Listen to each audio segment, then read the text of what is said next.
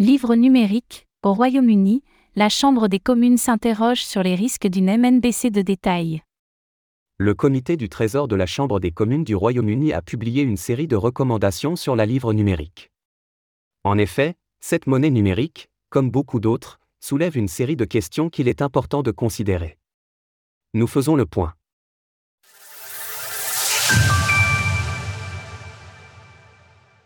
La Chambre des communes présente ses recommandations sur la livre numérique. Cette semaine, le comité du Trésor de la Chambre des communes du Royaume-Uni a présenté un rapport portant un regard critique sur la livre numérique de détail, à savoir la monnaie numérique de banque centrale, MNBC, destinée à être utilisée par les particuliers. Ainsi, le document de 29 pages pourrait se résumer simplement comme tel, il reconnaît le caractère innovant qu'une livre numérique de détail pourrait apporter au pays, mais ces avantages ne devront pas être supplantés par les risques encourus.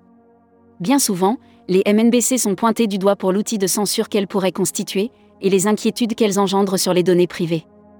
Sur ce dernier point, les recommandations du Comité du Trésor préconisent par exemple que le livre numérique est un cadre analogue aux technologies de paiement existantes nous recommandons que toute législation primaire utilisée pour introduire une livre numérique n'autorise pas le gouvernement ou la Banque d'Angleterre à utiliser les données d'une livre numérique à des fins autres que celles déjà autorisées pour l'application de la loi. Plus loin, le document recommande que les fournisseurs de portefeuilles soient solidement réglementés. De façon à ce qu'ils ne puissent pas disposer des données des utilisateurs à leur guise. La crainte d'un risque systémique.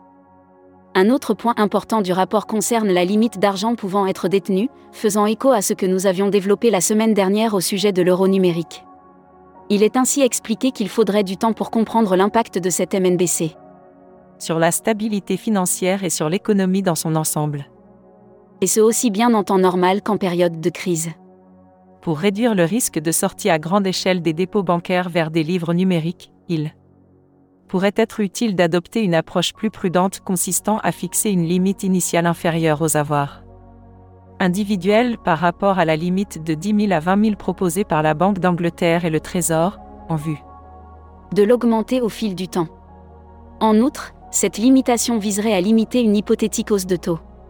En effet, Bien que les arguments à ce sujet soient relativement flous, la Banque d'Angleterre estime qu'une migration des dépôts des banques commerciales vers une livre numérique pourrait amener les dites banques commerciales à augmenter leur taux sur les prêts bancaires de 20 à 80 points de base.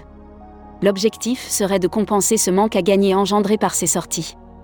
Malgré des développements partout dans le monde, nous constatons une fois de plus que les MNBC continuent de soulever des problématiques auxquelles il est encore difficile de répondre.